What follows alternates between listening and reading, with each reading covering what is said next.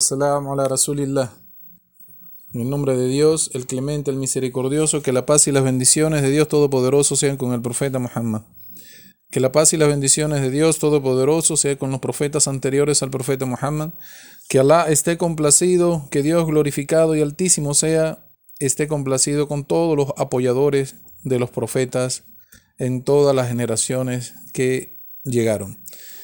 Alhamdulillah, respetados hermanos y hermanas en el Islam, respetados oyentes de Ciudad Guayana, todos nuestros eh, hermanos y hermanas que puedan estar escuchando desde cualquier parte del mundo. Tenemos, mashallah, seguidores desde Alemania, hay hermanos que nos han saludado desde Alemania, hay personas que nos han saludado desde Brasil, hay hermanos que nos han saludado de, muchas partes. Estos días me estaba comentando el hermano Said, un hermano que este, nos escribió desde Guatemala. Él se está escuchando el programa ya de Conociendo el Islam. Alhamdulillah, muchos saludos. Assalamu alaikum wa rahmatullahi wa barakatuh para todos, hermanos. De verdad que deseamos eh, para todos ustedes lo mejor de esta vida y de la otra. Pedimos a Allah subhanahu wa ta'ala, a Dios glorificado y altísimo sea, que nos conceda en esta vida lo mejor y nos conceda lo mejor en la próxima vida. Alhamdulillah, Estamos de vuelta en el programa Conociendo el Islam. Como saben, un programa informativo de carácter religioso, donde estamos eh, mostrando a la gente, es la intención de nosotros, mostrar el Islam a las personas para que las personas, eh, las personas, eh, nuestro, nuestra sociedad conozca acerca del Islam. Es un llamado para transmitir el mensaje de Dios a todas las naciones. Atestigo de que no existe otro Dios que no debe ser adorado excepto Allah. Atestigo de que Muhammad es el siervo y mensajero de Allah. Atestigo de que Jesús es un profeta, un siervo, un mensajero de Dios. Atestigo de que su madre María es una sierva creyente fervientemente en Dios. Alhamdulillah, respetados hermanos, el tema de hoy es el quinto pilar de la, fe islámica. Eh, hablamos al principio de la, del programa que eran seis pilares de la fe, seis pilares de la religión y seis pilares de la fe en el Islam. Estamos hoy, 18 eh, de junio del año 22 de la era cristiana, el 19 del mes 11 del calendario islámico del 1443 de la emigración del profeta desde Meca hasta Medina.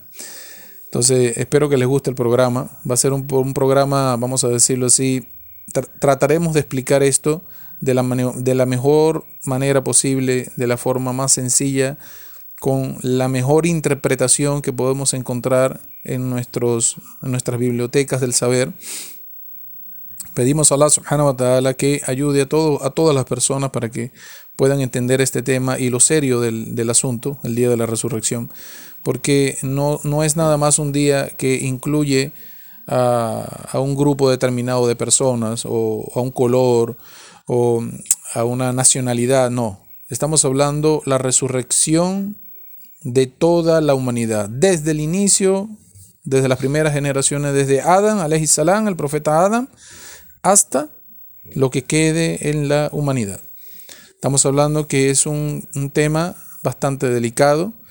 Vamos a hablar todo lo que nosotros desde nuestra religión podemos informarles a ustedes, los consejos que nosotros podemos darles también a ustedes. Entonces, espero que les guste. Bismillah, wa salatu wa salamu ala rasulillah.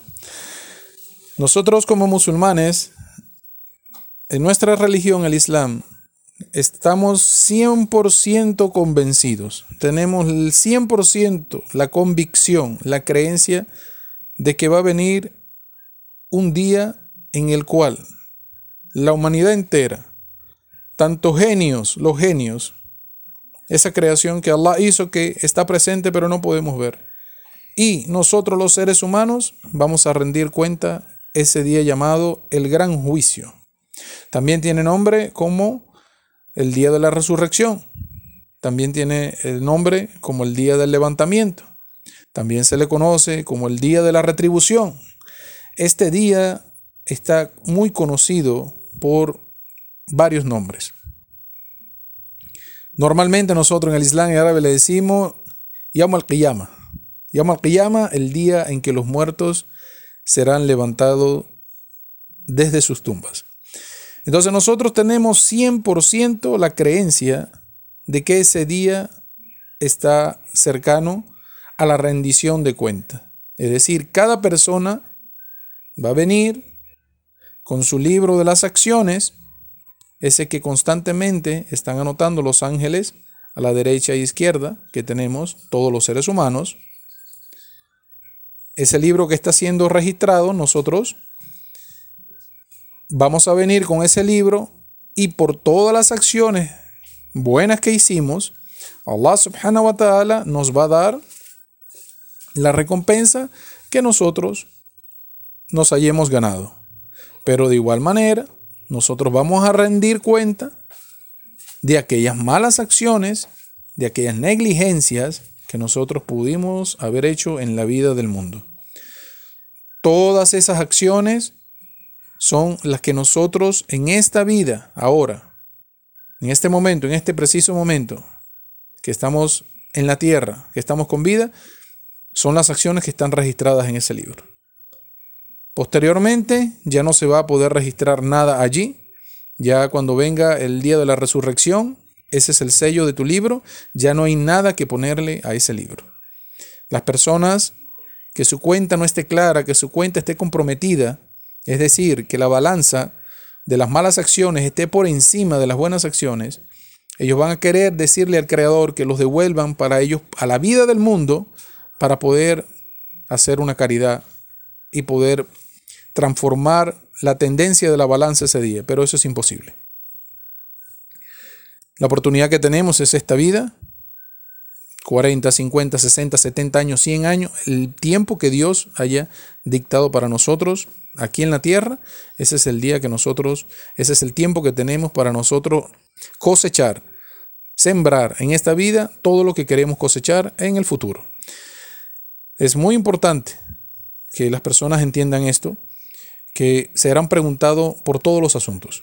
Este libro que está siendo registrado todos los días por estos ángeles están recopilando toda esta información. Nosotros tenemos 100% creencia en eso. Ahora bien, en el Sagrado Corán, Allah subhanahu wa ta'ala, Dios glorificado y altísimo sea, dice en el capítulo 3, vamos a dar algunas informaciones del, Sagrado Corán, de la palabra de Dios, en el Sagrado Corán, en el capítulo 3 llamado La familia de Imran, versículo 30, repito, capítulo número 3 de la familia de Imran, versículo 30, dice, me permito leer para ustedes textualmente, el día en que cada uno encuentre ante sí el bien y el mal que haya hecho. Deseará que de este último, referido al mal que haya hecho, le separe una gran distancia. Allah os advierte que tengáis cuidado con él. Vuelvo a leer capítulo 3 de la familia de Imran, conocido como la familia de Imran, eh, este capítulo hace mención a la familia de Imran, que son los abuelos del profeta Jesús, salam. Capítulo 3, repito, la familia de Imran, versículo 30. El día en que cada uno encuentre ante sí el bien y el mal que haya hecho. Deseará que de este último le separe una gran distancia. Allah os advierte que tengáis cuidado con él. Entonces, también tenemos en el siguiente capítulo, el capítulo 4, llamado Las mujeres, capítulo que está dedicado a las mujeres. Eh, no porque hable solamente de las mujeres, sino que hay muchas cosas de la jurisprudencia islámica, eh, como el matrimonio, eh, vamos a decirlo así, cosas que afectan la relación, el huérfano. Hay muchas cosas allí que, que abarcan el, el tema de, la, de, este capítulo de las mujeres. En el versículo 87 del capítulo número 4, llamado Las mujeres, dice Allah, Allah no existe otro Dios sino Él. Os reunirá para el día del levantamiento del cual no hay duda. Repito, Allah no existe otro Dios sino Él. Os reunirá para el día del levantamiento del cual no hay duda. Es decir, que este es un día que con toda certeza va a devenir. Nosotros, respetados hermanos, respetadas hermanas en el Islam, nosotros como seres humanos, estimados oyentes, nosotros como seres humanos tenemos eh, eh, muchas incertidumbres en nuestra vida. Eh, vamos a decirlo así, tenemos muchas expectativas, hay muchas cosas que nos rodean, incertidumbres familiares, incertidumbres económicas, políticas, económicas, o sea, muchas cosas que, que nosotros en esta vida no estamos seguros de qué es lo que se va a dar o cómo se va a venir la situación. El hermano Said hace dos semanas estuvo pasando por una situación, mashallah, bastante comprometida, tuvo que trabajar durísimo. Él no se esperaba esto, era algo que él, en su vida él no los tenía contemplado, pero mashallah apareció, el, apareció la situación y él tuvo que resolver. Pues. Este tipo de cosas nosotros no, las, no, no sabemos el futuro para saber qué es lo que no va a venir, pero sabemos que las pruebas han de llegar, ya sea en salud, ya sea, ya sea con la familia, ya sea con el dinero. Esas incertidumbres nosotros no podemos saberlas, solo tenemos que mantenernos firmes en la adoración de Dios, teniendo la fe constante en Él, y cualquier prueba que llegue nosotros ponemos a Dios por delante de todas las pruebas. Ahora, muy bien, pero quiero que sepan que podemos estar seguros 100% de tres, de tres asuntos. El primero, tenga el 100% la seguridad que usted va a morir. Para llegar al paraíso, primero tenemos que morir. Tenga usted 100%. Nadie es inmortal en esta vida. Los seres humanos vamos a morir. En la época del profeta Adán vivían mil años. En la época del profeta Noé también vivían mil años. Pero a la final todos murieron. La, edad promedio de nuestra vida, de esta nación a la que fue enviada el profeta Muhammad, que la paz y las bendiciones de Dios sean con él, un promedio entre 60 años, en otros dichos del profeta, 70 años. Imagínense ustedes, de mil años a vivir 70, el reloj está corriendo muy rápido. Entonces, tengan seguro de que esto es algo 100% garantizado que tenemos en nuestra vida. La muerte. Segundo, vamos a ser resucitados. Vamos a ser traídos desde las tumbas. Se llama la resurrección de los muertos. ¿Quién tiene ese poder? Solamente Allah lo tiene.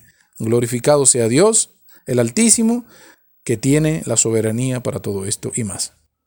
Él es el que puede traer de las del polvo, de las cenizas, aquello que no tiene vida, trae nuevamente a la humanidad para el juicio final. Y tercero, tenga usted 100% seguro de que el día del juicio final es un día que nadie puede evitar. Ese es un día que todas las personas vamos a pasar por allí. No hay forma de evitar estas tres cosas. No hay manera de que usted pueda ocultarse y evitar cualquiera de estos tres puntos. Es algo fijo en nuestra vida, está atado a nuestra línea de vida. Entonces, tenga presente todo esto para que sea una mejor persona, un mejor creyente, un mejor hermano, un mejor hijo, ¿sí? un mejor padre. Tenga en cuenta todo esto que le estamos diciendo, por favor. Ahora muy bien. El día del juicio final, como dijimos, van a ser totalmente llamados a, capítulo todas las personas a rendir cuenta. Pero hay una excepción. las personas que hayan muerto antes de la pubertad, es decir, antes del desarrollo, es decir, los niños y niñas que no llegaron al desarrollo, no llegaron a la pubertad, estas personas Allah ha dictaminado para ellos el perdón, que murieron antes de esa época, dictaminó el perdón para ellos, y ellos entrarán al paraíso sin juicio. Es decir, para ellos no habrá el juicio final. Ese es un decreto por parte del Creador. No importa de la familia que venga, si es una familia musulmán, si es una familia cristiana, si es una familia judía, si es una familia atea. el niño o la niña, aquella, aquella persona que haya muerto antes de la pubertad, antes del desarrollo, esta, esta persona tiene entrada libre al paraíso. Y están bajo la misma condición, de acuerdo a la jurisprudencia islámica, de acuerdo a los dichos del profeta Muhammad sallallahu wasallam, que la paz y las bendiciones de Dios sean con él, están en la misma categoría aquellos niños especiales que tienen algún síndrome, algo que los hace, eh, vamos a decirlo así, inocentes de las acciones que hacen, que ellos no están maduros y pueden tener 30, 40 años y son personas que son inmaduras, que no tienen eh, justificación para lo que hacen, no pueden justificar sus acciones por la condición en la que Allah subhanahu wa ta'ala los envió a este mundo. Entonces, pero el resto de toda la humanidad va a pasar por el juicio final. De hecho, de hecho, eh, los niños en el Islam, cuando hay eh, niños o niñas que mueren en este periodo de tiempo, en la, niñez, antes de la pubertad, estas, estas personas, estas personas van al cementerio, hace, nosotros como musulmanes hacemos los preparativos para llevarlo al cementerio y en la oración, antes de llevarlo al cementerio, la oración que hace, la oración que, que hacemos para ellos, no lleva pedir perdón por sus pecados.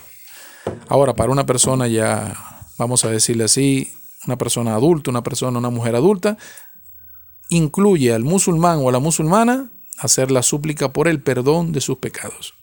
Pero en el caso de los niños, no. Entonces,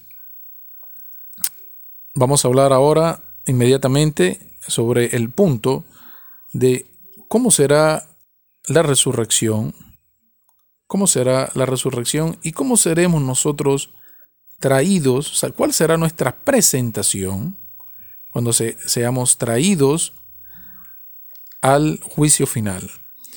Inshallah vamos a hablar de esto, ya estamos a la primera media hora del programa. Este, no sin antes agradecerles a todos por la sintonía y desearles para ustedes y su familia el mejor de los éxitos en sus negocios, en todos sus proyectos. Inshallah nos vemos en unos, en unos breves minutos. Pero antes de irnos a pausa, quería saludar a la hermana Stephanie, que está en el nombre de Dios, el clemente, el misericordioso, que la paz y las bendiciones de Dios Todopoderoso sean con el profeta Muhammad. Respetados hermanos y hermanas en el Islam, respetados oyentes de Ciudad Guayana. Continuamos con el tema de la creencia en el día de la resurrección, en el día del juicio final, en el ajuste de cuentas, en el día de la retribución. Habíamos dejado una pregunta al, aire en el primer corte de cómo primero, primero, cómo íbamos a ser resucitados. Y segundo, cuál iba a ser nuestra presentación. O sea, cuál va a ser mi nuevo yo en el momento que Allah subhanahu wa ta'ala me traiga de vuelta a la vida. Cómo va a ser esa apariencia de la persona. Y cómo es el sistema de la resurrección. Cómo nos va a traer, cómo va a ser el armado del cuerpo nuevamente. Inshallah, Allah subhanahu wa ta'ala nos dé eh, la luz, la sabiduría para mostrarles a ustedes con palabras sencillas cómo va a ser este evento tan importante en la vida de los genios y en la vida de los seres humanos. El primer trompetazo, el, el día del juicio final, está, el día de la resurrección incluso, está precedido hay una anticipación de un evento que se llama el toque de la trompeta o el toque del cuerno. Podemos apreciarlo desde las diferentes interpretaciones de la, de la palabra en árabe utilizada. Puede ser trompeta, no hablando de las trompetas que conocemos actualmente, ¿no? Podemos decir cuerno, pero no podemos saber exactamente cómo es este cuerno. Pero es un instrumento que tiene el ángel Israfil dispuesto a esperar la orden de Dios Todopoderoso para hacer sonar la trompeta. Con el sonar de la primera trompeta, todo va a morir. Todo va a desaparecer. todo va a ser exterminado. La vida tal y como la conocemos de los humanos sobre la tierra habrá acabado. Eso es al final de los tiempos. Ese es el primer toque. El segundo toque de la trompeta es donde se llamará de vuelta a la resurrección.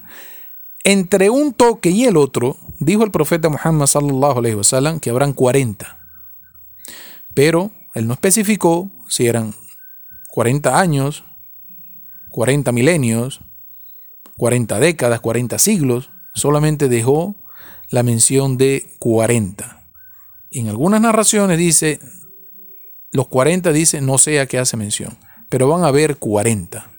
Es un periodo de tiempo que solamente el Creador, Allah subhanahu wa ta'ala, conoce. Glorificado sea Dios el Altísimo.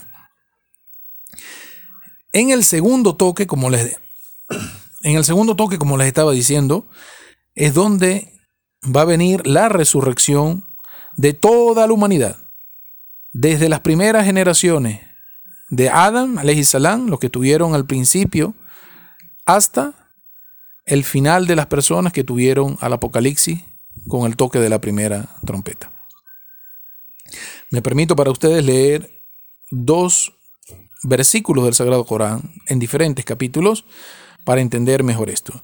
En el capítulo de Mariam, capítulo que tiene el nombre de la mamá, la madre de María, de, del profeta Jesús, salam, es eh, un, un capítulo del Sagrado Corán, capítulo 19, en el versículo del 93 al 95. Dice Dios el Altísimo, Bismillahirrahmanirrahim, todos, lo que, todos los que están en los cielos y en la tierra no se presentan ante el misericordioso, refiriéndose a Dios Todopoderoso, sino como siervos. Vuelvo y repito, todos los que están en los cielos y en la tierra no se presentan ante el misericordioso, sino como siervos. Y es verdad que Él, refiriéndose a Allah subhanahu wa ta'ala, que Él conoce su número y los tiene bien contados. Todos vendrán a Él por separado el día del levantamiento. En el capítulo 7, conocido como la Araf, en el versículo 57, repito, capítulo 7, versículo 57, dice Dios, Él es quien envía los vientos como un anuncio previo a su misericordia. Es decir, que Allah subhanahu wa ta'ala envía el viento antes de que caiga la lluvia. Ese es el, sinónimo de, bienestar cuando siente la persona que más que todo lo, lo saben reconocer bien las personas, las personas que trabajan en los campos, en las llanuras, cuando sienten la brisa que viene, ellos se alegran porque saben que es agua que viene a nutrir las plantas y los sembradíos que tienen. Y para los animales también de rebaño. Entonces, repito, Él es quien envía los vientos como un anuncio previo a su misericordia. Y cuando forman una nube pesada, la conducimos a una tierra muerta, o sea, una, una tierra estéril y de ella hacemos caer agua con la que brotan toda clase de frutos. Sigue, el, sigue los versículos. Del mismo modo haremos salir a los muertos. Repito, del mismo modo haremos salir a los muertos. Tal vez podáis recapacitar. En este versículo del Sagrado Corán, cuando fue revelado, Obviamente el profeta Muhammad sallallahu alaihi wasallam fue objeto de preguntas. y la primera que preguntó fue Aisha, que Alá esté complacido con ella. Que Dios le dé de verdad el, paraíso, un paraíso hermoso y grande a esa creyente llamada una de las esposas del profeta Aisha bint Abu Bakr, que era la hija de, de Abu Bakr Siddiq. Cuando el profeta sallallahu alaihi wasallam le fue revelado esta información, automáticamente vinieron las preguntas. Entonces vamos a compaginar cómo va a ser el momento de la cómo va a suscitar este evento de la resurrección de los muertos. Allah subhanahu wa ta'ala está diciendo que del mismo modo hacemos salir a los muertos, es decir, cuando cae el agua a la tierra, brotan de ella las plantas. Es un milagro que solamente Dios así lo creó. El ser humano no necesita preocuparse por la cantidad de hierba que está creciendo. Simplemente cae el agua a la tierra y crece el pasto del que se alimentan los animales y los hombres se benefician tanto de este pasto como de los animales que están comiendo de él. Entonces, del mismo modo va a ser la resurrección. ¿Cómo? Ah, es aquí donde el profeta sallallahu alaihi wasallam cuando fue preguntado respondió. Dijo el Nabi, el profeta Muhammad a esta pregunta tan importante, dijo que el cuerpo del ser humano al momento de la resurrección todo se descompone. Absolutamente todo. La humanidad, la parte íntegra de la persona, al momento de morir, se seca toda la sangre, se consume todos los huesos y todo queda polvo. Excepción, en otro dicho del profeta, sallallahu alaihi el cuerpo de los profetas y el cuerpo de los mártires. Repito, dijo el profeta que la paz y las bendiciones de Dios sean con él. Todo el cuerpo del ser humano se hace polvo. Todo se consume. En otro dicho dijo él que excepto el cuerpo de los profetas y de los mártires. El resto de los cuerpos llegan a qué? Al polvo. Se seca la sangre del cuerpo, se van eh, descomponiendo la piel, los huesos, hasta que queda todo polvo.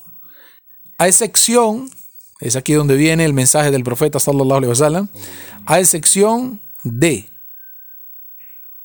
un hueso en el cuerpo un huesito pequeño que se llama el coxis. ¿Saben cuál es ese huesito, no?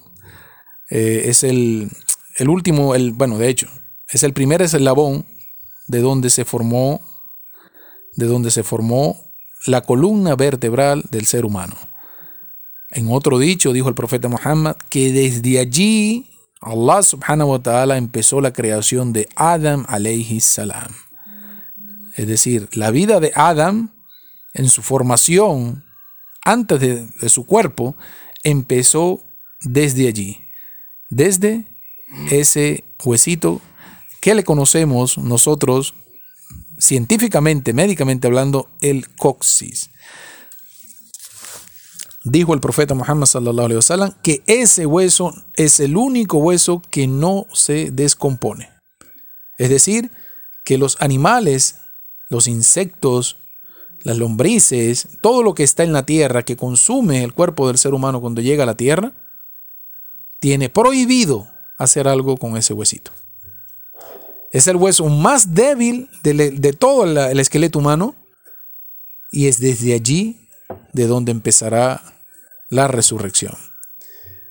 Y esto forma parte de uno de los milagros más grandes que tenemos nosotros en el Islam, cuando la ciencia Estamos hablando de muchos años atrás, cuando comenzaron a, el Islam comenzó a crecer y comenzó a ser eh, público, tanto para gente de la ciencia como para otras religiones, comenzaron a hacer estudios de esto. Y actualmente la ciencia ha avanzado en estudios gracias al estudio de ese coxis. Entonces, ese es el primer evento de cómo nosotros vamos a venir, vamos a salir de allí el ejemplo es como crecen las plantas de la tierra. Allah subhanahu wa ta'ala mandará una lluvia a la tierra de la cual nosotros vamos a salir. Tal cual salen las plantas, vamos a ser resucitados de esa manera. Ahora bien, también dijo el profeta Muhammad sallallahu alaihi wasallam que vendremos desnudos, descalzos, le dijo Aisha de una vez le dijo, desnudos, descalzos e incircuncisos. Repito, dijo palabra de nuestro profeta Muhammad sallallahu alaihi wasallam que vendremos en ese momento de la resurrección desnudos, descalzos e incircuncisos. Desnudos como llegamos por primera vez, como llegamos por primera vez a la vida. En ese momento, cuando vengamos, fue tanta la impresión que causó en Aisha, la esposa del profeta, que enseguida le preguntó. Le dijo, oh enviado de Dios, Estamos hablando de que vamos a venir desnudos y todos vamos a ser reunidos. Todos, hombres y mujeres en el mismo sitio, reunidos. Miren, miren la información de esta mujer de hace 1400 años atrás. Pensar nada más que ella va a estar reunida con hombres que no son nada de ella, eso es de muerte para esa gente. Imagínense ustedes la sociedad de ese momento, el respeto que tenían a las leyes de Dios. Pensar nada más que ella va a estar al lado de personas que no son nada, hombres que no son nada de ella, para ella eso es algo muy delicado. Porque el hombre está, el hombre y la mujer están dictaminados por la ley de Dios que no pueden estar juntos. Si no es a través del lazo sanguíneo, familiares. Yo puedo estar con una mujer a sola, si es mi mamá, si es mi esposa, si es mi hermana, si es mi tía. Ya para la prima no, la prima es otra cosa. Pero solamente quedamos, disculpen, hazme el favor, ahí. Contrólate. Entonces, el, el, solamente mi mamá, mi abuela, mi tía, mis hijas, con ellos puedo estar tranquilamente sola. Pero fuera de eso, yo no puedo estar sola con otra mujer. Porque el tercero es el Satanás. Y el Satanás lo que busca es el desvío de las personas. Entonces, para que hagan, obviamente, lo prohibido, el harán, que la fornicación o el adulterio. Entonces, Aisha le causó tanta impresión que le dijo al profeta sallallahu alaihi wasallam, le dijo, oh enviado de Dios, vamos a estar reunidos hombres y mujeres y aparte, no nada más que estemos reunidos, desnudos.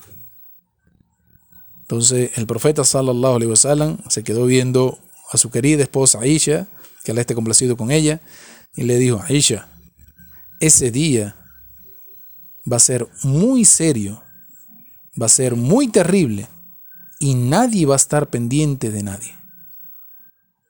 Es tan serio este día, Aisha, que nadie va a estar pendiente de nadie. Inmediatamente,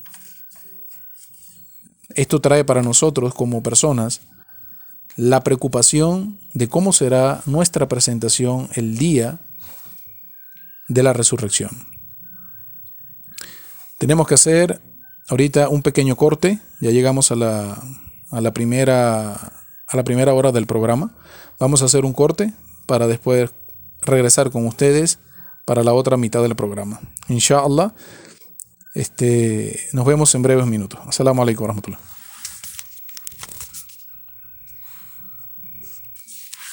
Bismillah, alhamdulillah, wa salatu wa salamu ala rasulillah. Continuando, respetados hermanos y hermanas en el Islam, respetados oyentes, respetados oyentes, eh, habíamos quedado la pregunta de Aisha, que Dios esté complacida con ella, con una de las esposas del profeta, estaba tan impactada eh, por la situación del día de la resurrección que le dijo, vamos a venir desnudos, ligados todos hombres con mujeres.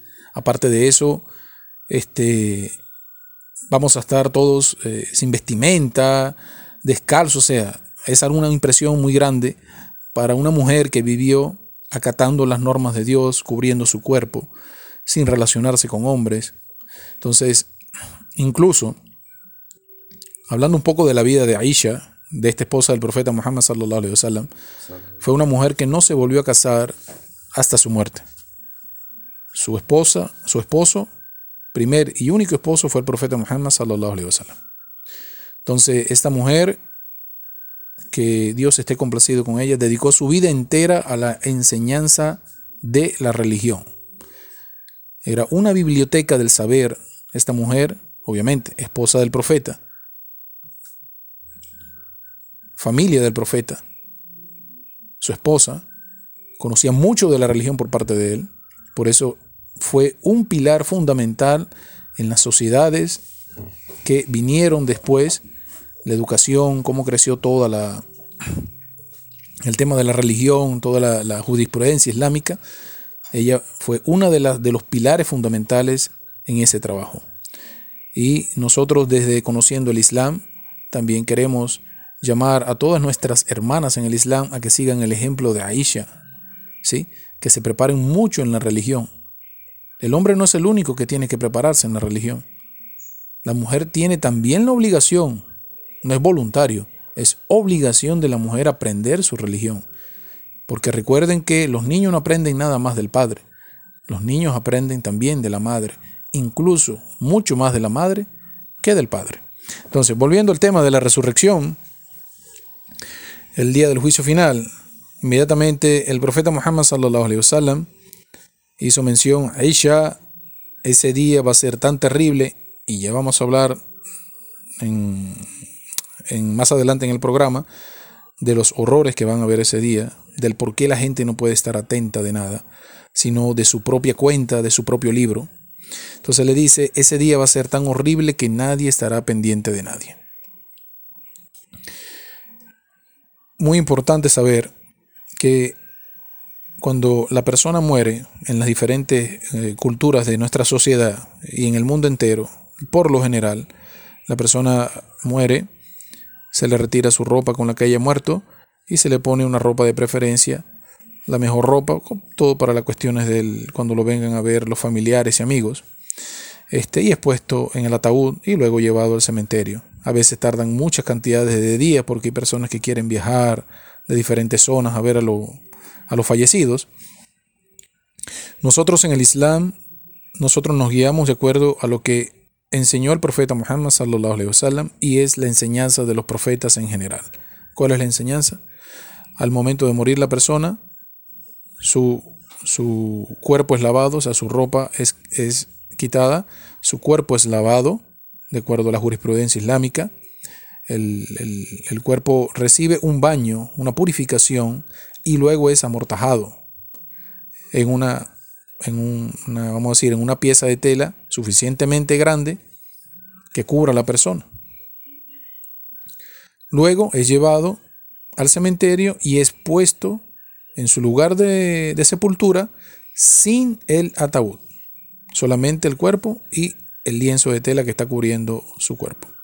Hay muchas, algunos otros detalles en el tema de la, de la, de la purificación de los muertos y el tema de cómo se hace la mortaja del muerto, sobre el perfume y todo esto, pero no es el, momento para hablar de ello. Vamos a concentrarnos en el tema de la resurrección a excepción de aquellas personas que murieron mártires. Las personas que mueren mártires, que es un mártir? Una persona que muere defendiendo su religión, una persona que muere defendiendo su familia, una persona que muere defendiendo sus propiedades. Todo esto Dios lo ha hecho intocable al ser humano. No nada más a los musulmanes, a toda la humanidad. Cualquier persona sobre la faz de la tierra, Dios ha prohibido para ella que le sea tocada su religión, que le sea tocada sus propiedades, que le sea tocada su familia. Entonces, cualquier persona que defienda con todo derecho estas tres cosas es una persona que muere siendo un mártir. También una persona muere mártir cuando está esforzándose cada día de su, de su, de su vida dedicada a la enseñanza del Islam como es el caso de nuestra madre Aisha y muchos de los hermanos, eh, los compañeros del profeta Muhammad sallallahu alaihi wasallam que murieron bajo esta calidad de creyentes. Entonces, eso también se le considera mártir. Los mártires también se consideran aquellas personas, como en la época del profeta Muhammad, que salieron a combatir a la incredulidad y morían en el terreno de batalla. Para este tipo de personas, el que muere en esta condición, el cuerpo no es lavado, se deja con toda la sangre que tenga en el cuerpo. Incluso la ropa tampoco se le quita, porque son evidencias para el día de la resurrección. Inshallah vamos a hablar. Este programa de la resurrección lo hemos dividido en dos partes. Hoy vamos a dar un contexto. Inshallah para la próxima semana, si Dios nos da vida, estaremos de vuelta para concluir con este pilar de la fe. Entonces, el muerto como tal se le pone, se, entierra tal cual, con la ropa ensangrentada y con la ropa, con, con la sangre en su cuerpo.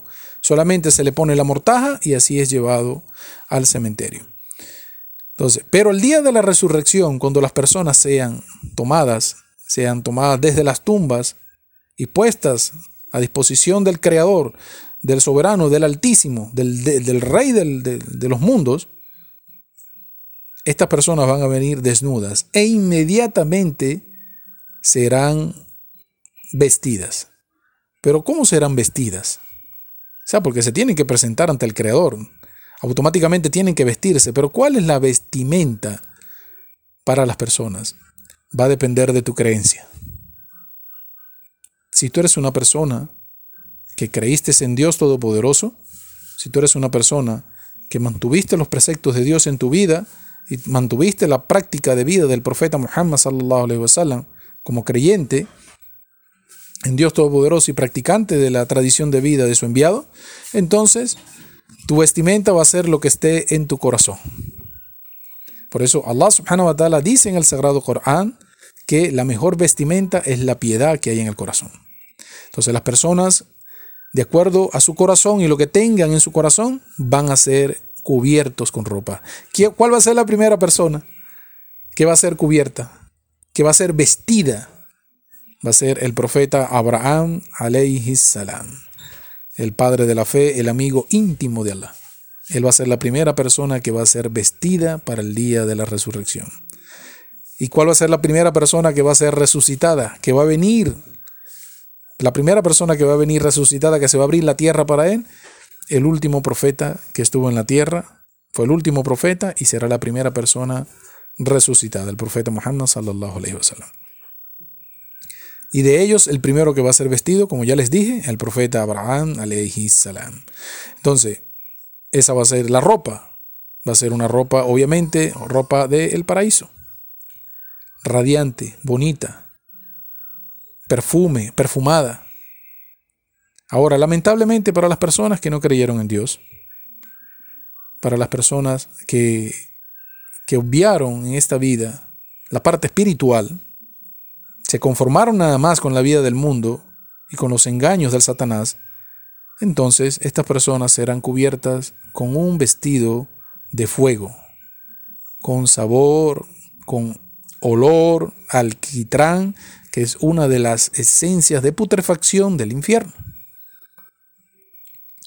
Es lamentable que Allah subhanahu wa ta'ala nos proteja de los horrores y de los tormentos que hay en el día del juicio final. Que Allah subhanahu wa ta'ala mantenga a, a nosotros y a nuestras familias lejos de estos tormentos. Entonces, seremos traídos de vuelta a la vida, pero no como niños, ojo, no como niños recién nacidos, no. Seremos traídos como personas adultas. ¿Qué edad vamos a tener? En ese momento de la resurrección, el tema de la edad, para cómo, cómo, edad tengamos para ese momento, la verdad que no es algo que esté contemplado. Porque ya para el día del juicio final se rompe la brecha del tiempo. Ya no hay tiempo queda es la eternidad. La eternidad o para el paraíso, el disfrute, o la eternidad para quién? Para el infierno. Se divide la línea, la división que hay entre las personas que van al paraíso y las personas que van al infierno. Allah subhanahu wa ta'ala hace una división en esos grupos. Ahora, muy importante, nosotros la gente que va al paraíso, que Allah subhanahu wa ta'ala nos conceda a todos el paraíso, amén, a ustedes, a sus familiares, que los proteja de los, horrores del día, de la resurrección y de los tormentos del infierno. Ahí sí sabemos nosotros qué edad vamos a tener en el paraíso. La edad que tenía el profeta Jesús, alayhi salam, cuando fue ascendido por primera vez a los cielos. 33 años, la mayoría de las opiniones. Vamos a tener la apariencia del profeta Adam, alayhi salam, el primer hombre, y vamos a tener la belleza del profeta Yusuf, el hombre más bello que pisó la tierra, y el carácter en la forma del trato del profeta Muhammad sallallahu alaihi wasallam. Eso nosotros lo conocemos ya para la gente del paraíso.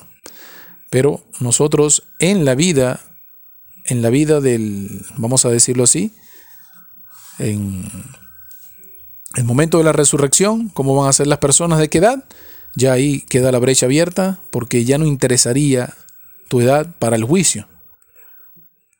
La persona será inmortal. en ese momento. Se quita la cortina que estaba a lo que antes protegía tu mirada de esto y queda automáticamente los hechos concisos y reales del día de la resurrección. Ahora abrimos una nueva interrogante. ¿En qué tierra nosotros vamos a resucitar?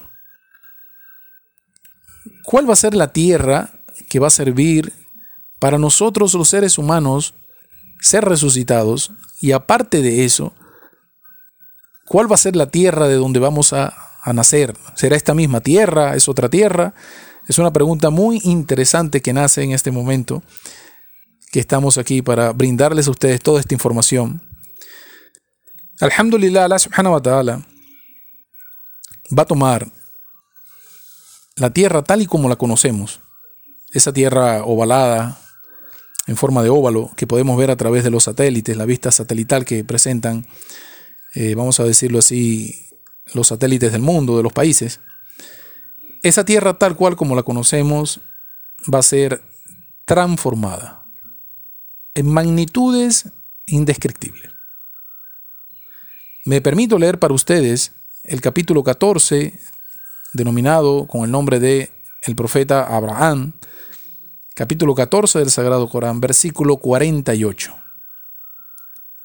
Dice textualmente, en lo que puede ser una interpretación al idioma español, el idioma castellano, el día en que la tierra se sustituya por otra tierra, así como los cielos, y se les haga comparecer ante Allah el único, el dominante. Repito, capítulo 14 de la sura de Abraham, de Ibrahim, salam, lleva por nombre el nombre de este gran profeta en el Islam.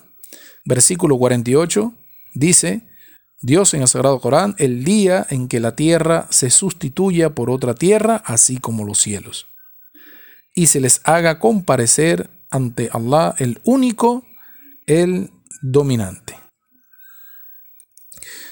Inmediatamente cuando fueron revelados todos estos versículos del día de la resurrección, vinieron las preguntas. La gente expectante quería saber los detalles. Explicó el profeta Muhammad sallallahu alaihi wasallam que la tierra será la tierra tal cual como la conocemos será no será más redonda, sino será plana totalmente. Es decir, la tierra del día de la resurrección, la tierra del día de la resurrección va a ser esta misma tierra, pero con otras características. Se va a tomar, la tierra ahora va a ser plana totalmente. No va a haber agua. Solamente va a ser tierra. La tierra va a ser purificada. ¿Por qué? ¿O de qué? va a ser purificada de toda la maldad, de toda la corrupción, de toda la desobediencia que hicieron tantos genios en su tiempo, cuando tuvieron en la tierra, como los seres humanos que vamos a estar al final, como los gobernadores de la tierra hasta el final de los tiempos. Esta tierra va a recibir una transformación tan, tan grande que la tierra va a quedar blanca, blanca, blanca, blanca, un blanco que nadie ha visto. Y va a quedar transformada de tal manera que nadie va a reconocer la tierra. Ni nadie va a poder decir, aquel espacio de tierra era donde yo vivía. Nadie va a conocer esa tierra.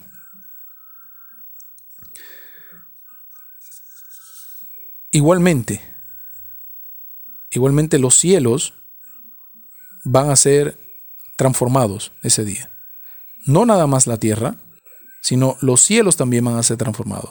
Explicó el profeta Muhammad, sallallahu alaihi wasallam, que esa, esa, esa noche, ese cielo que un día vemos azul, hermoso, cuando es de día, y cuando es de noche vemos un cielo con luceros, que también es muy hermoso, ese cielo no va a ser, para el día de la resurrección, no va a ser el mismo cielo.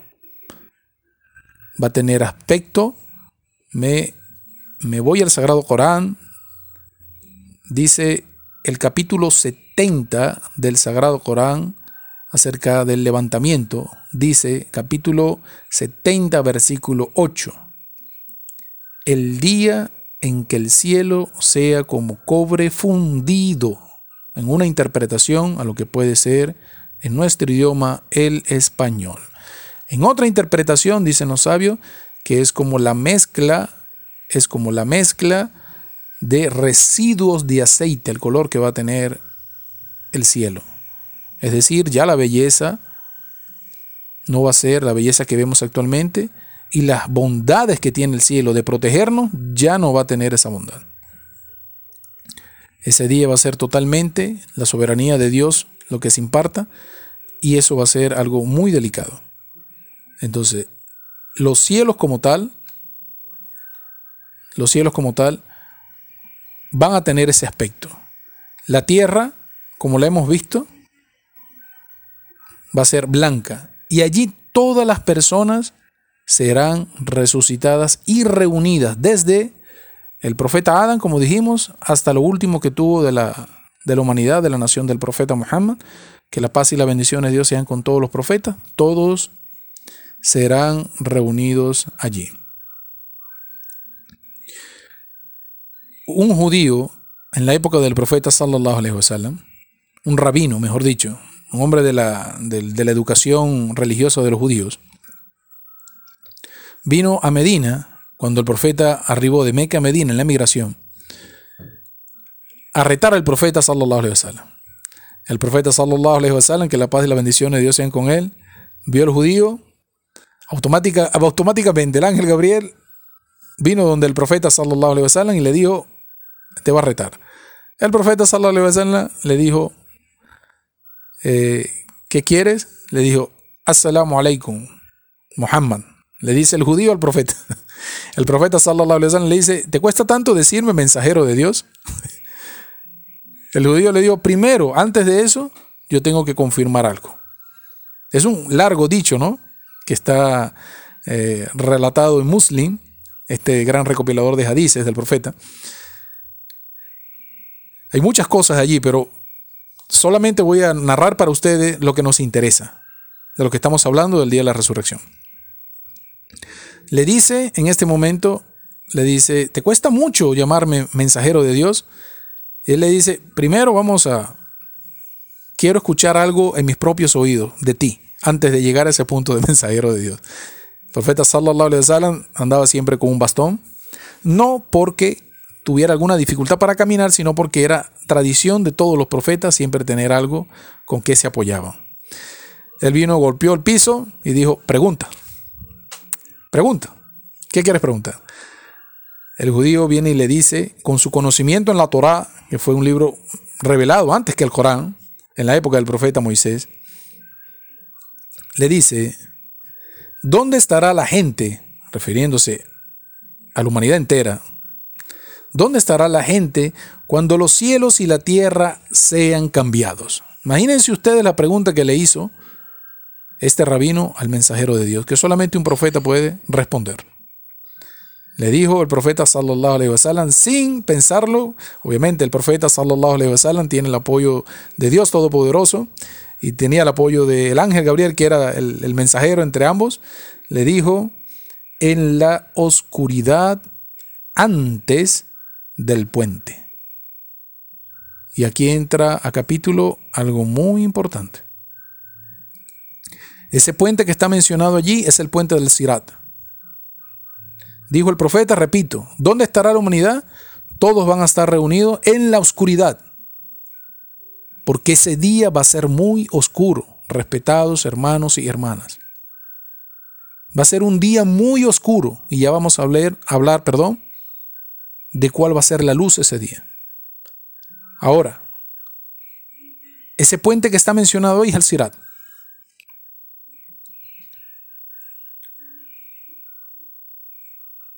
Toda la humanidad, absolutamente toda la humanidad estará bajo la oscuridad de ese día y estará próximo a ese puente llamado Sirat. Entonces vamos a escenificar, voy a presentar para ustedes cómo va a ser la escena para el día de la resurrección. Vamos a ser resucitados en esta tierra blanquísima. y en ese, en ese contexto de oscuridad.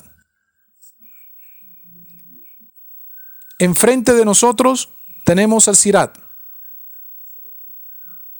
el puente que debemos cruzar. Del otro lado del puente, el paraíso. Debajo del puente, el infierno. Repito, tenemos el día, la tierra del día de la resurrección. Todos vamos a ser traídos, como ya especificamos a lo largo del programa. De frente de esa tierra tenemos al Sirat. Ya lo vamos a hablar en el próximo programa sobre las especificaciones de este Sirat.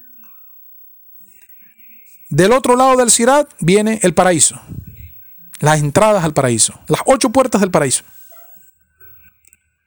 Y por debajo del puente está colocado el infierno. Esa es la escena de el día de la resurrección.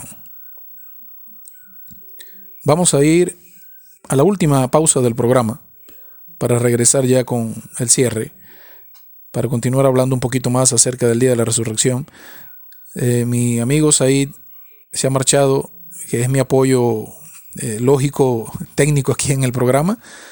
De verdad, saludos a todas las personas que nos están enviando saludos. Eh, de verdad, si hay alguna pregunta que en este momento no pueda yo atender, porque estoy enfocado aquí en la, el micrófono, este, vamos a darle respuesta, inshallah, ya sea en la pausa, después que vengamos, después de la pausa, o le responderemos directamente con WhatsApp o con mensaje de texto.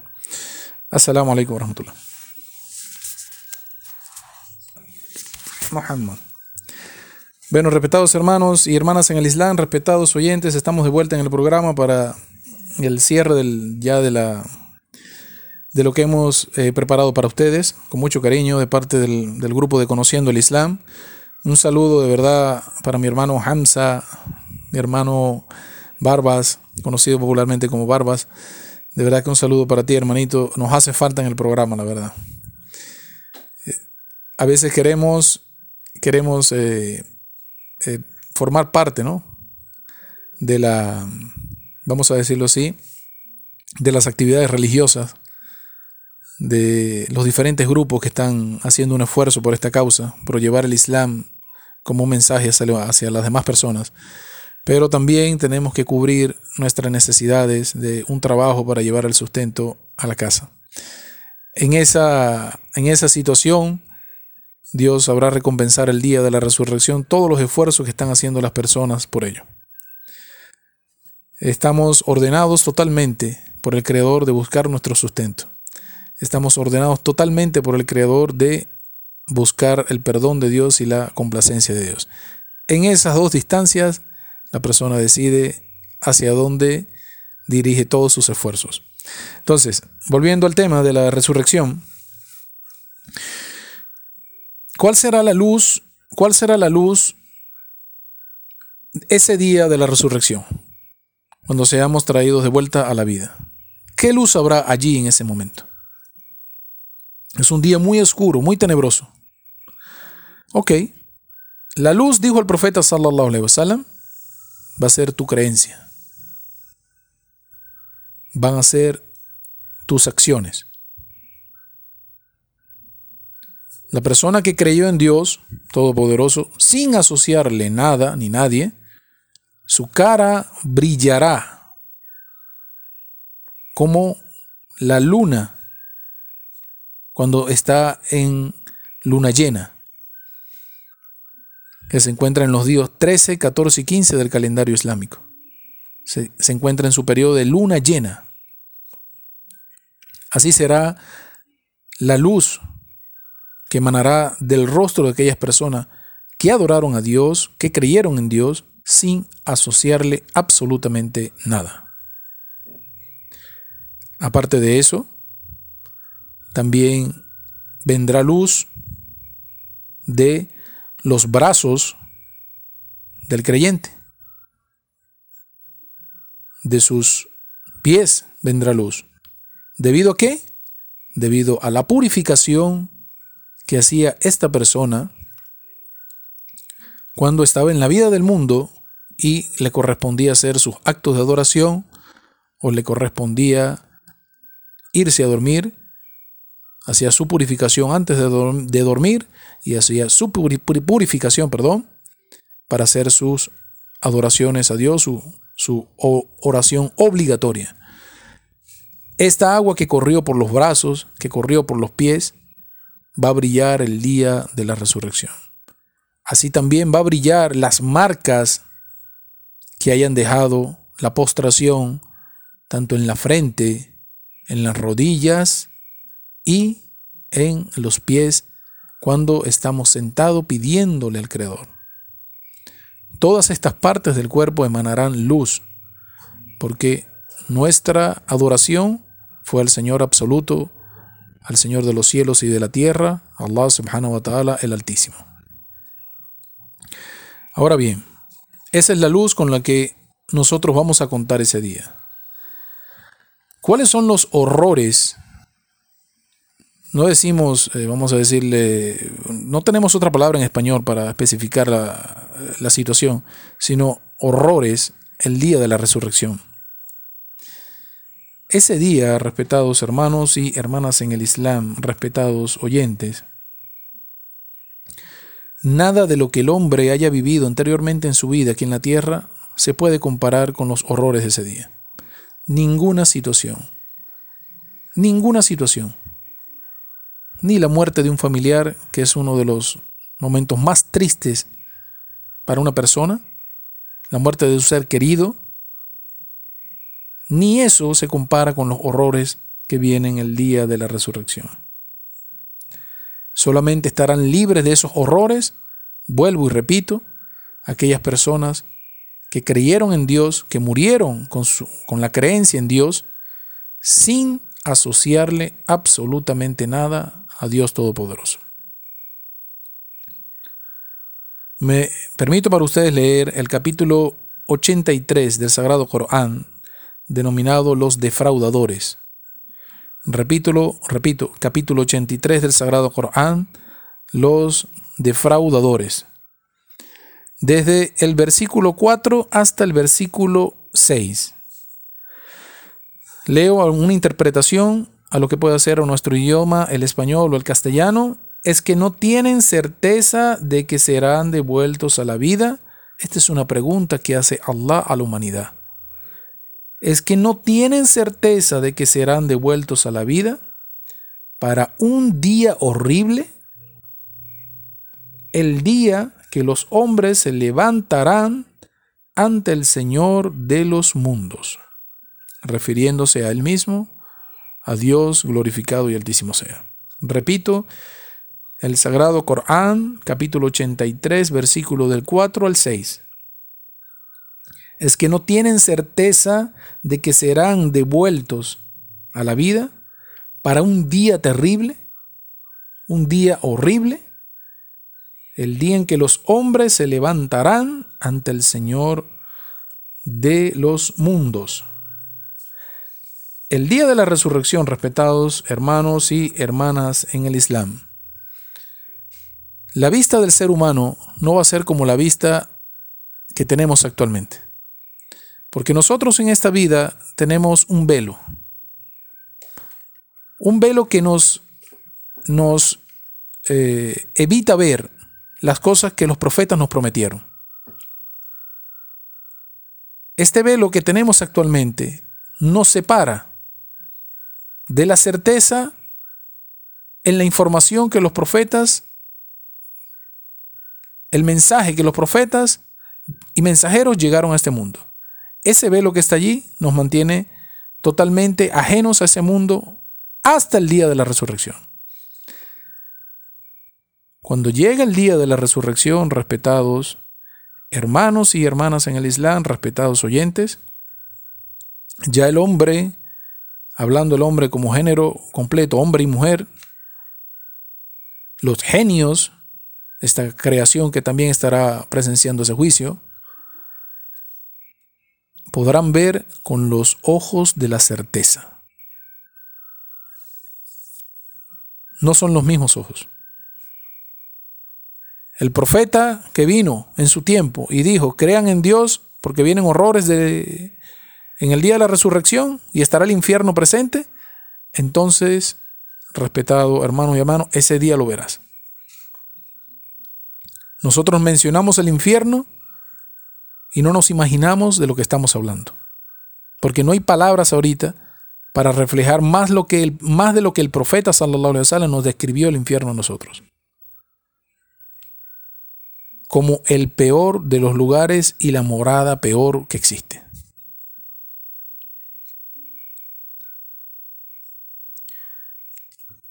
Dentro de los horrores que vamos a ver el día de la resurrección, respetados hermanos y hermanas en el Islam, respetados oyentes, se encuentra nada más y nada menos que el infierno. El infierno será traído, perdón, el infierno será traído el día de la resurrección para que todas las personas puedan verlo. Y ahí empezarán las preocupaciones de cada quien. Por eso el profeta Muhammad sallallahu alaihi wasallam le dijo a Aisha, Aisha, yo no creo que ese día nadie esté pendiente de nada por los horrores que están viendo ver que personas van caminando encadenadas, cayendo todas al infierno, cayendo, son conducidas al infierno. Esas personas, las que van directamente al infierno, ya el juicio es muy rápido para ellas. No tienen nada que decir. Las personas lo verán. Cómo caminan con argollas en el cuello y en sus pies, caminando derecho. A su fin que es el infierno. Este es un momento de desesperación para todas las personas. Ese día, el sol, ¿conocen esa masa? Esa masa grande, ¿no? Que actualmente nos da tantos beneficios, tanto para el ser humano en su contextura ósea, en su formación física, y también para la vegetación y también para los animales, ese sol que nos da tanto beneficio en diferentes partes del mundo, ese sol también va a venir, va a, venir a nosotros ese día. Pero no va a venir a dar luz, no. Porque la luz que da el sol actualmente aquí en la Tierra es el reflejo del círculo completo que Dios ha creado por encima de la Tierra que es lo que conocemos como la capa de ozono y las diferentes capas que hay hasta llegar a la Tierra.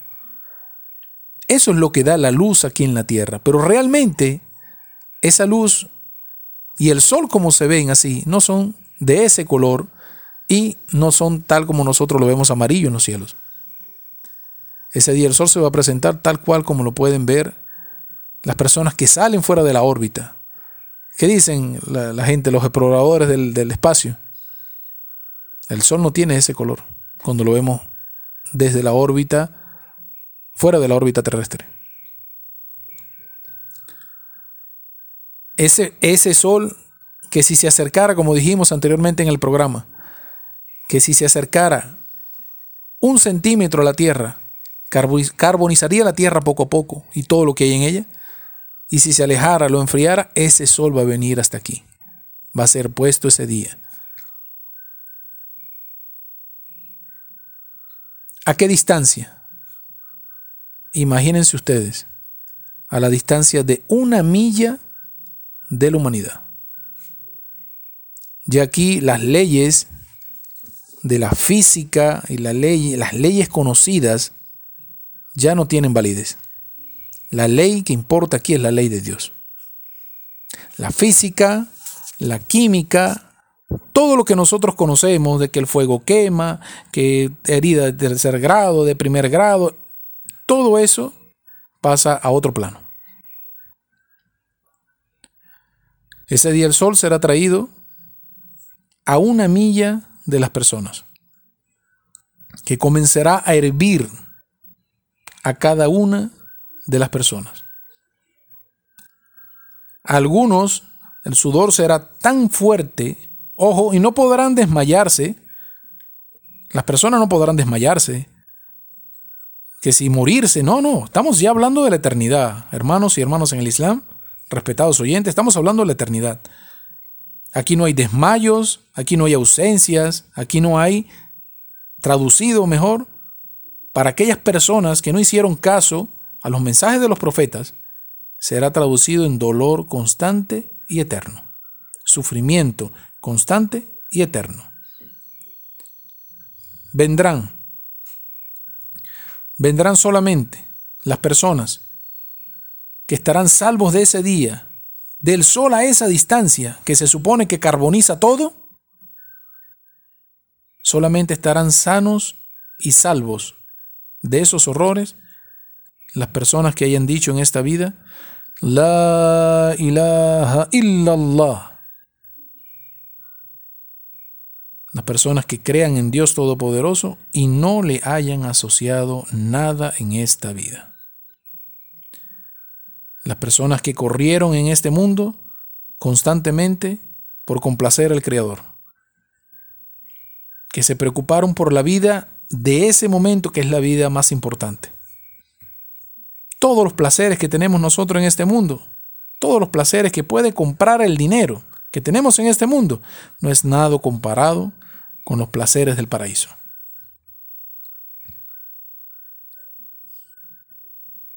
algunas personas el sudor le llegará hasta los tobillos. A otras personas les llegará hasta las rodillas.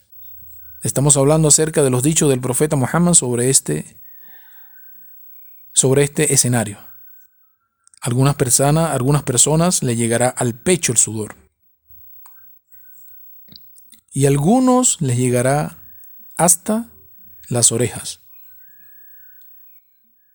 Y se ahogarán con su propio sudor. Pero no se morirán. No se desmayarán. Eso es el inicio, la apertura del juicio final. Todavía no hemos llegado a qué va a ser lo que va a ser enjuiciado ese día, qué es lo primero que se va a, tomar en cuenta, lo que contiene el libro de cada persona, los que estarán salvos ese día por categoría, a los que Allah subhanahu wa ta'ala no mirará. O sea, ese tema lo dejamos ya para el final de este mismo punto, para la semana que viene. Pero el sol llegará bajo esas condiciones y afectará a la humanidad de esa forma. Solamente estarán salvos aquellas personas que hayan creído en Dios, que hayan sido firmes en su vida, en la vida de este mundo, y hayan puesto en su corazón la ilaha illallah hasta el momento de su muerte. Dijo el profeta Muhammad que el escenario para ver eso, como el sudor le va a llegar a las personas a los tobillos, a las rodillas. ¿De qué estamos hablando? Porque las personas vamos a ser como recipientes ese día de todo lo que cosechamos. Vamos a estar enmarcados, cada uno de nosotros, de acuerdo a qué dijo el profeta, de acuerdo a tu creencia y de acuerdo a tus acciones. Es algo de verdad que muy, muy, muy feo, muy horrible, muy terrible. Pensar nada más que estaremos presentes ese día y no nos preocupamos en la vida del mundo, en nuestra vida, para darle peso a la religión y poder sembrar aquí lo que vamos a cosechar en el futuro, es muy, muy lamentable y triste. Dijo el profeta Muhammad sallallahu alaihi wasallam que la persona ese día pedirá a Allah que lo devuelva la vida del mundo para él poder hacer algo bueno, para él poder hacer una caridad, para poder tratar mejor a su vecino, para poder buscar la fe correcta y creer en él. Pero ya no hay tiempo para eso. Allah subhanahu wa ta'ala le dirá a cada una de esas personas, ya te di 100 años, ya te di 80 años, ya te di, en el caso de la gente de Adam, ya te di mil años, para que buscaras esa respuesta y para que cosecharas allá lo que quieres tener ahora aquí en el futuro. Entonces, este es el panorama, respetados hermanos y hermanas en el Islam, respetados oyentes. El día del juicio final es algo cierto y cada uno de nosotros estará presente en él. Hay algunas personas preguntaron, hay muchas preguntas que la gente hace, ¿qué pasa con las personas que sus cuerpos se desconoce dónde están porque murieron en accidentes, no hay tumba para ellos? ¿Qué pasa con las personas que acostumbran a cremar sus, sus familiares cuando mueren? Ok, para empezar, queremos decirles algo, respetados hermanos y hermanas en el Islam, respetados oyentes, está prohibido totalmente quemar a las personas. El concepto de la cremación está totalmente prohibido. Los musulmanes en la época de la pandemia, los gobiernos que están bajo el Islam y aquellas comunidades que hay fuera de Tierra Santa, que son una comunidad grande este, en América Latina y en muchas partes del mundo, hicieron el máximo del posible de que sus muertos, nuestros hermanos y hermanas en el Islam, ¿cuánto nos queda, doctor Lenny? Un minuto, listo, señor. Usted es el jefe, yo. Un minuto es un minuto. Y ellos hicieron un esfuerzo grande, la verdad, porque sus muertos, nuestros hermanos y hermanas en el Islam, fueran enterrados de acuerdo a la manera islámica. Pero ellos hicieron todo su esfuerzo de su parte, pero la norma del gobierno para, ese, para los gobiernos en el mundo era que tenían que ser cremados. No era la intención que nuestros hermanos y hermanas en el Islam fueran cremados en las partes donde fueron eh, practicadas este tipo, de, este tipo de normas por la pandemia. Pero está totalmente prohibido quemar a los muertos. Incluso si lo hicieran, Allah subhanahu wa ta'ala traería nuevamente a la persona, no importa en qué presentación tú decidas finalizar o hacer con tu cuerpo. Él igualmente te va a traer de vuelta a la vida. Así hayas esparcido las cenizas que quedaron de eso en el mar. Así le hayas puesto en una tempestad donde se llevaron, el viento se llevó la ceniza, un lugar solamente Dios sabe. No importa, Él te va a traer de vuelta a que presencias el juicio. Alhamdulillah, el programa se ha terminado, respetados hermanos. Queremos despedirnos de ustedes. De verdad, darle gracias a todos desearle lo mejor de esta vida y de la otra. Ya saca, ya saca Allah ojera, va a hacerle caso a mi hermano Morá que siempre me dice, tú dices ya saca la ojera, no, ya saca Allah ojera. Que Dios les colme a todos ustedes de bendiciones, de verdad. Este, fue un placer para nosotros desde el programa haber compartido este pedazo de información religiosa para ustedes. Queremos mandar un saludo inmenso a todos los que están escuchando el programa, a todos nuestros hermanos de Ciudad Guayana que, este, que forman parte de la comunidad de musulmanes de Ciudad Guayana, y para todos los hermanos en Margarita, allá en Caracas, en Valencia, en Punto Fijo, todos en Venezuela y en todas partes de América Latina y en todas partes del mundo, queremos hacer llegar este saludo de parte de nosotros. Assalamu alaikum wa rahmatullahi wa.